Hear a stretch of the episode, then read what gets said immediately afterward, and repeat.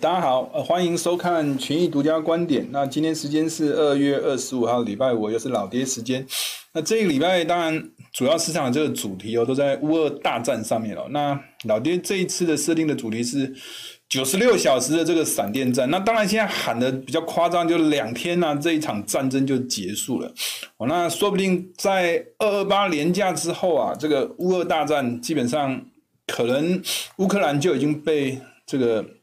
俄罗斯给收服了，那其实打仗打得那么的短哦，但是其实对整个金融市场还是会产生一定性的这个影响的。那接下来这个影响可能不是打仗这一方面，可能是会落在彼此的这个制裁上面哦，比如说俄俄罗斯喊话有关这个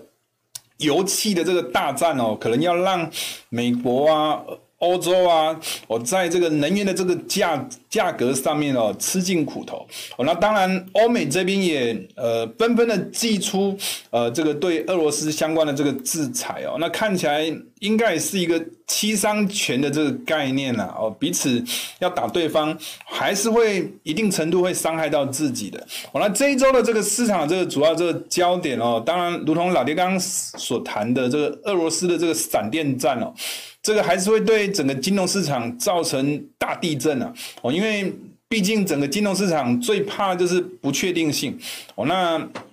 到底整个事件最后的这个演变跟发展啊，哦，那到底会往哪一个方向去做发展？哦，那这种不确定性还是会让呃整个金融市场感到恐慌的。哦，那尤其是普丁现在已经是全球啊最强的这个投顾老师，那透过这个。战争的这个因素哦，影响到呃整个金融市场的这个所有商品的这个变动。那当然，第二个市场这个焦点哦，是有关联准会会不会受到这个呃这个乌俄大战哦，去影响到它这个今年度或者是甚至未来的这个利率决策的这个相关的这个这个政策哦。那现在看起来，三月份升息的这个几率。一码的呃上升到七十五趴，意思就是说上升呃呃升息两码的几率掉下来了。不过我们看整年度的这个升息的这个预期哦，其实变化是不大的。到十二月份升息六码这个几率现在还在维持在三十趴，那升息七码这个几率现在三十二趴，这个跟这个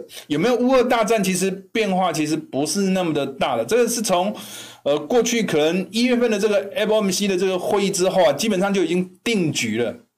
那这个主要反应应该也是反映这个对通膨的这个预期啊，因为。乌俄这个大战呢、反而是更升高的。那另外一个市场这个主题是有关这个伊核协议部分。那现在看起来是会往这个通过协议的这个角度在做发展哦。但是从种种的迹象显示哦，这个达成这个协议可能是一个弱协议，或是呃范围比较局限的这样一个协议。那对整个油品市场这个反应哦，可能就比较不会那么的大。那最后当然也会跟大家谈谈一些关键图表。然后从去年。呃，老爹常跟这个跟大家强调的是，股汇债同步在做上涨，那一直到今年呐、也会常会出现股汇债同跌，甚至是呃，可能是股债啊，都呈现一个同跌的这种结构，这就反映出呃，整个金融市场今年跟去年其实有一个很大的这个变化哦，整个气势的这个变化是转的相对比较弱的哦，待会再从图形来跟大家做分析。哦，那老爹在过去在跟大家谈的哦，这个现在目前美国面临到。高通胀的这样一个问题，那过去老爹有跟大家谈过解决通胀的几个方法，其中一种方法就直接打击原物料哦。但是从乌俄危机看起来哦，这个这条路看起来是行不通的哦，所以哦，这个可能要再透过一些其他一些非常规的这个手段啊，譬如说，我前一阵子美国可能在降关税啊，或者解除关税啊，哦，钢铁啊等等这一些相关的，或者是在伊核协议这这一方面做一些。更大幅度的这个推涨，不过看起来哦，这个直接要从原物料这个打击面这一块去做，看起来要去从这一块去解决美国现在莫不管是内部或外部的这通膨问题，看起来成功的这个几率其实是变低的，尤其是随着乌俄大战啊，现在油气类已经变成是这个两个大国啊之间博弈啊，或者是相互制裁的一个重要的这个工具。那这个对原物料这个价格啊，就会造成一个抬升的这个效果。那如果这一条路行不通，那当然可能就会透过哦利率或汇率的这个角度哦去控制通膨。那我们过去跟大家谈过，因为随着这个联准会升息的这个预期啊越来越快的这种情况底下，这个。利用利率去控制通膨的这个这个这个角色哦，就越来越重。但你会发现啊，最近期。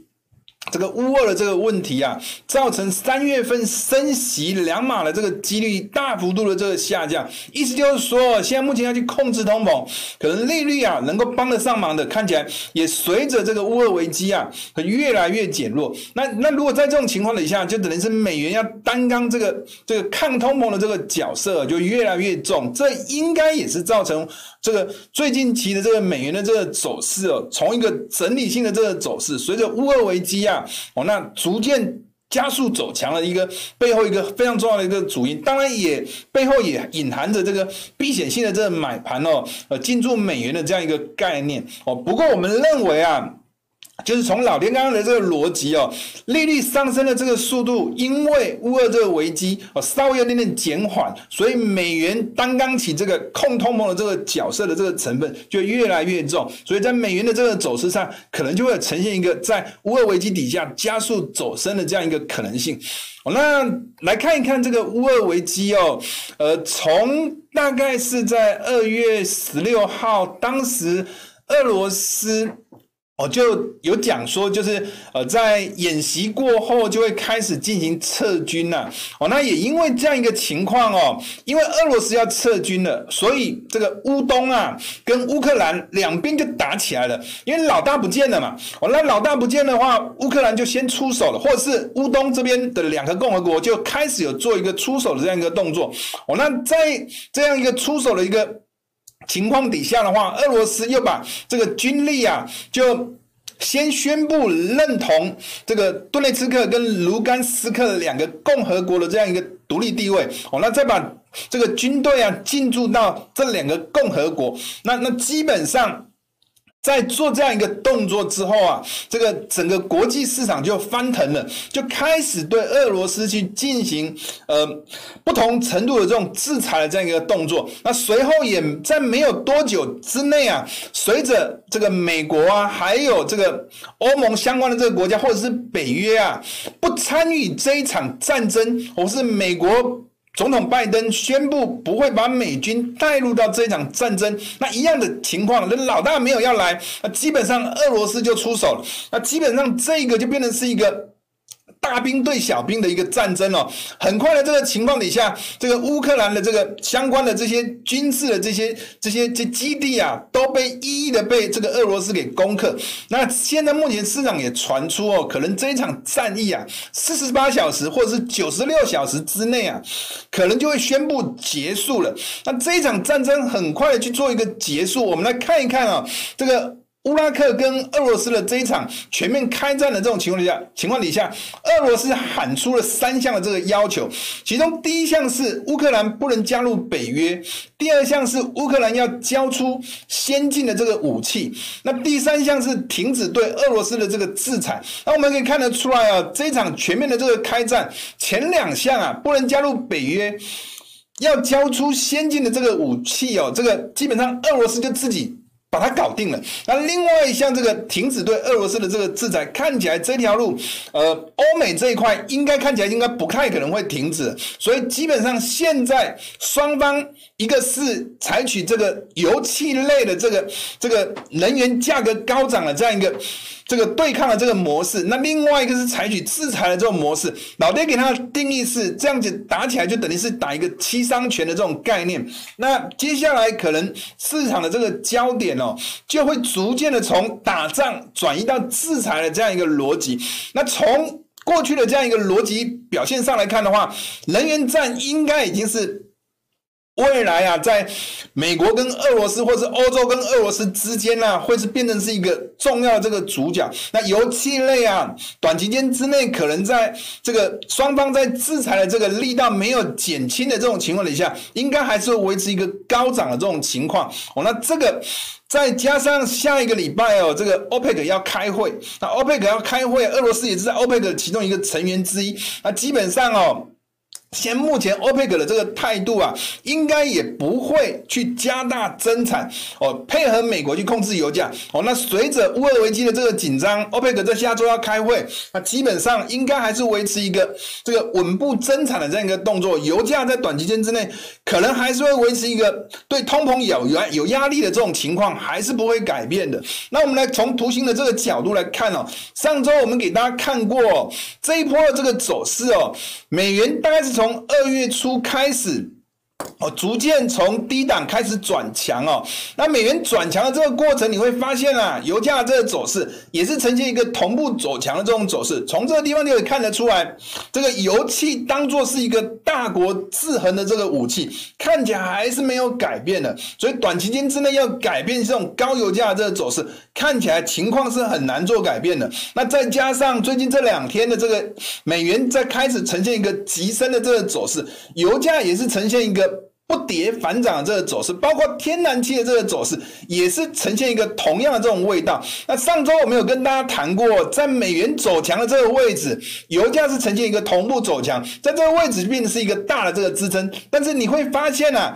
油价在走强的这个过程，天然气反而是呈现一个往下走跌的。那这个可能是跟北溪二号的这个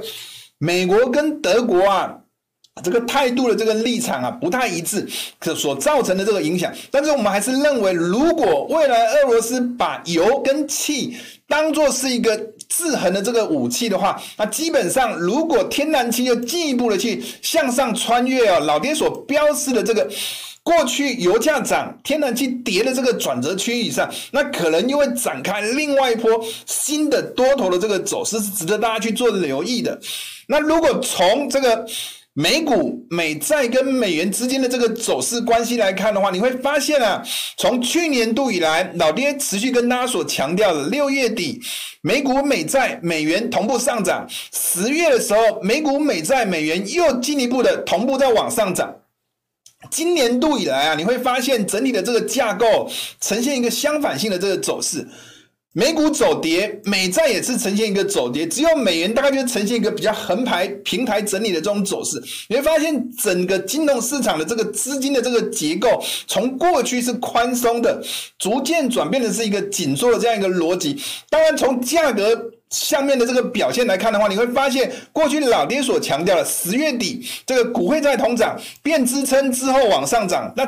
这些位置哦，包括六月二十八号的这些位置，基本上都一一的在最近期啊被跌破了。我们可以看得出来，过去这些比较强大的这种支撑区啊，在最近不管是从美国内部升息或通膨的这些角度，或从外部打仗的这些因素或制裁的这些因素，整个价格面都呈现一个往下走跌、跌破支撑的这样一个走势，而且呈现一个股债同步往下跌的这种走势。这对未来不管是债券也好，或股票市场也好，都会形成一个上档重大的这种压力。我们还是认为整体的美股跟美债啊，基本上应该还是维持一个比较偏弱震荡的这个走势。尤其是债券市场啊，在现在目前通膨压力高涨，双方美国跟俄罗斯又把能源。当做是一个对抗的这个武器哦，这个对通膨来说会更形成一个更大的这个压力，这对美股跟美债在未来都会形成一个相对大的这个压力。哦，那另外从这个陆股跟美股之间的这个互动关系，我们可以看得出看得出来啊，整体的这个陆股还是持续压缩在老爹过去所谈的这个区间里面做震荡，还是没有做改变的。那至少从现在目前看起来啊，这个。中国大陆隔岸观火，看起来整个乌二这个危机看起来跟他好像没啥关系的这种味道。那整体性的这个走势哦，还是维持在过去老爹所强调的，去年的这个七月，美股在走走强，陆股在走跌，变成是一个大的这个压力区跟。去年的这个九月，美股在走跌，陆股在走强，下方重大这个支撑区，整体上来说的话，还是维持在这个箱型区间里面做震荡。我们还是认为啦，从下一张图形可以看得出来啊，过去一段时间哦。人民币在走升，陆股在走跌；人民币在走贬，陆股还是走跌。从过去的这个价格的这个结构来看的话，在呃今年的一月二十七号，人民币由升开始出现一个大幅度的这个贬值的这个情况底下。人民币还是维持的入股啦，A50 还是维持一个延续性走跌的这种走势，从这个地方就可以看得出来，整体的这个结构还是属于偏弱的。所以啊，老爹在过去始终都抓的是抓这个这个一月二七号，人民币由升转贬，陆股还是继续跌的这个位置哦哦，大概是在一万五千三百左右附近的这个位置，还是可以视为是一个。多空重要的这个分水岭哦，那从美股跟陆股的这个走势关系也可以看得出来，整体的这个架构。美股在走跌，入股还是走跌的。美股在反弹，入股其实反弹的幅度其实也不大。那美股在走跌，其实入股还是维持一个偏跌的这样一个走势。其实整体的这个架构并没有出现过去老爹所谈的这种明显的这种跷跷板的这个关系哦。那整体的这个架构还是维持一个属于震荡哦，略微偏弱的这个走势。除非啊能够去突破这个一月二七号人民币转折对应的这个入股的这个转折点，那老爹才认为整体的这个入股。才走出这个结构这个调整，才有机会展开这个比较新的这个反转性的这个走势。哦，这是值得去大家去做留意的。那另外，老爹在过去一直跟大家强调，这农产品的这个走势哦，还是维持一个比较偏强的这样一个逻辑。哦，不管从技术上的这个角度，或者基本面的这些结构分析来看的话。基本上，农产品现在目前还是处在一个多头的这个风头上。那其实从几个主要这个逻辑上来看的话，第一个是本周 CNOBA 这个是一个呃农产调查这个公司哦，在本周意外的进行田野调查，对南美洲的这个这过去的干旱对农产品所产生的这个影响，重新再去做一个田野调查。没有事干嘛去做这样一个调查？要去做调查，就代表后面一定是有出现严重的这样一个问题。老爹是这样一个做一个解读。那另外，乌二的这个战事，有一些影响到一些农产品的这个出口，尤其是小麦。哦，那肥料的这个短缺哦，现在大家都在抢肥料，肥料这个价格高涨，再加上这个天然气的这个价格高涨，那基本上都会去影响到肥料的这个价格呈现一个同步走扬的这种情况。这也会对农产品的这个价格提供很好的这种下档的这个支撑。那油价最近的这个。走势维持一个强势的这个走势，也会连带这种升值燃料油的这个比价这个效应，对这些农产品的这个价格走势啊，黄豆啊、玉米也好，也会提供非常好的这种支撑的这种结构。尤其是过去老爹所持续强调的，美元在走强，美元在走强的这个过程哦，你会发现啊，小麦没有跌，反而是涨的；黄豆没有跌，反而是涨的；玉米没有跌，反而是涨的。你会发现整体的这个。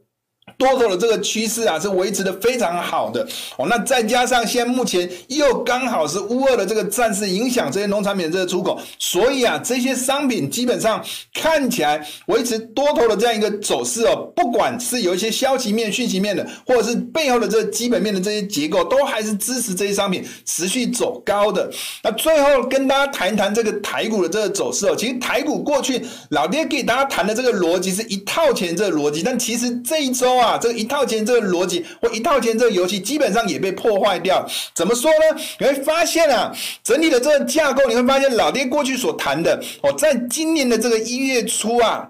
金融走强，电子走弱，台指当然也是跟着电子在走弱的。那你会发现在二月初的时候，一样的哦。金融反而是开始有出现转弱这个现象，反而是电子转强，大盘也转强哦。那这些架构你会发现呢、啊，开始有出现一些破坏性的这个行为哦，在这个金融转弱、电子转强这些转折区啊，在最近期。